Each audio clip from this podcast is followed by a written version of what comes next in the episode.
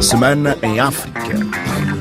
Bem-vindos a mais uma rubrica Semana em África. Esta semana, na Guiné-Bissau, a atualidade ficou marcada pela detenção do deputado Bamba Banjai, depois do ex-ministro da Defesa, o general Sanji Fati, ter apresentado uma queixa contra o deputado Madem G15, acusando-o de ser o responsável por várias mortes de responsáveis políticos e militares no país.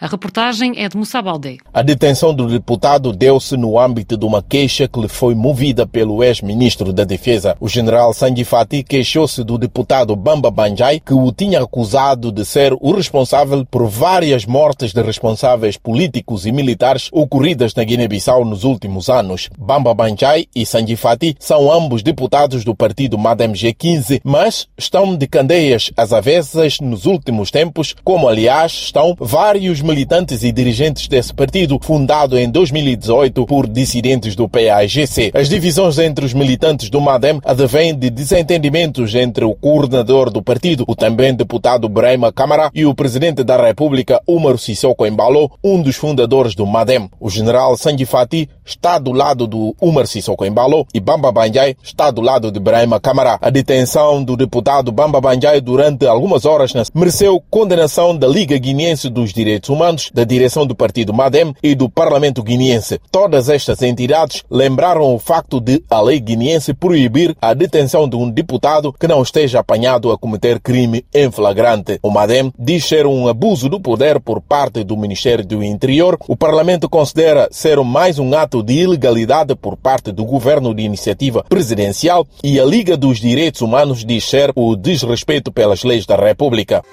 Bissau 94 FM. Em Angola, o Serviço de Investigação Criminal está a apurar as circunstâncias da morte do líder da Associação Iris Angola, movimento LGBTQIP+, Carlos Fernandes, encontrado sem vida em casa, como explicou a RFI, Maura Gomes, diretora financeira da Associação Iris Angola. A polícia continua a investigar. Estamos à espera do pronunciamento da polícia sobre a questão da investigação e também da autópsia. Sabe-se que Carlos Fernandes foi encontrado morto no seu apartamento em Luanda nesta segunda-feira.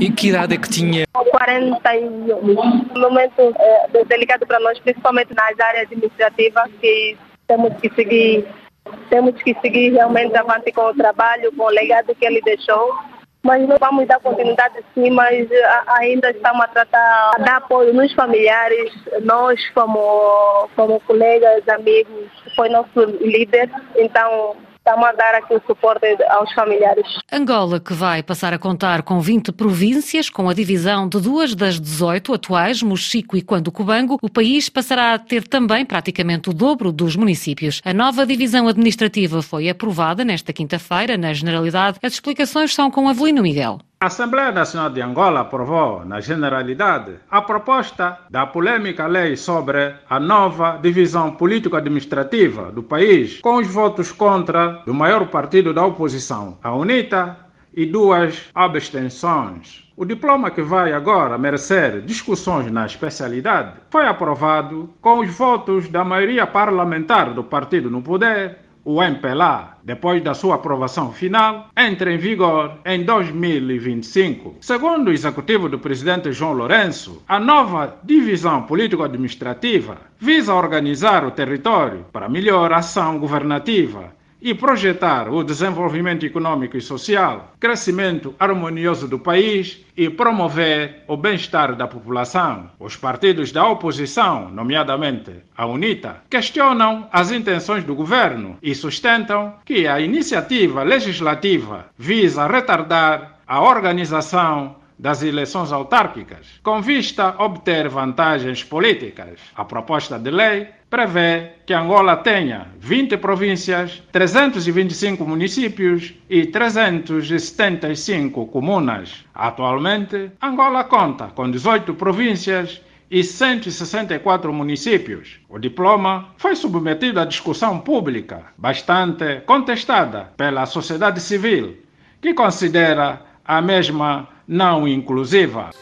Maputo 105 FM Em Moçambique, o Centro de Integridade Pública revelou uma fraude milionária no processo de aquisição do Fundo para Fomento de Habitação, resultando em perdas significativas para o Estado moçambicano, estimadas em cerca de 14 milhões de dólares norte-americanos. As explicações são com Orfe Lisboa. Milagrosa Calande, investigadora do Centro de Integridade Pública e da voz à denúncia. O governo moçambicano teria contraído um empréstimo financeiro em 2013 junto ao Exim Bank da Índia com a finalidade de implementar um projeto de construção de 1.200 casas nas províncias de Tete, Cabo Delgado e Zambésia.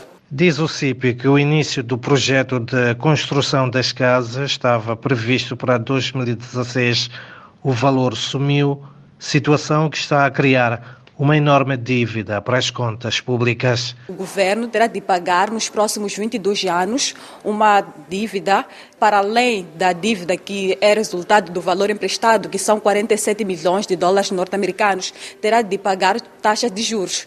E nós, de acordo com os nossos cálculos, apenas avaliando a taxa de juros simples, temos por aí mais de 18 milhões de dólares norte-americanos. As 1.200 casas seriam geridas pelo Fundo de Fomento de Habitação, entidade pública e executadas por uma empresa indiana com histórico de fraudes no setor imobiliário. Ainda em Moçambique, o Instituto Nacional de Gestão de Risco e Desastres começou a prestar assistência aos deslocados em Herati, em Nampula, norte do país, que fogem à nova vaga de ataques em Cabo Delgado. O processo de assistência aos deslocados está a ser marcado pela lentidão, reconhece a presidente do Instituto Nacional de Gestão de Riscos e Desastres, Luísa Meck, sublinhando que todas as ajudas são bem-vindas. Apelar a todos nós, como moçambicanos, quem tiver uma caneta, um lápis, é, uma capulana, quem tiver um, um quilo de açúcar, quem tiver brinquedos até para as crianças, porque lá estão muitas crianças, até os brinquedos podem ajudar aquelas crianças.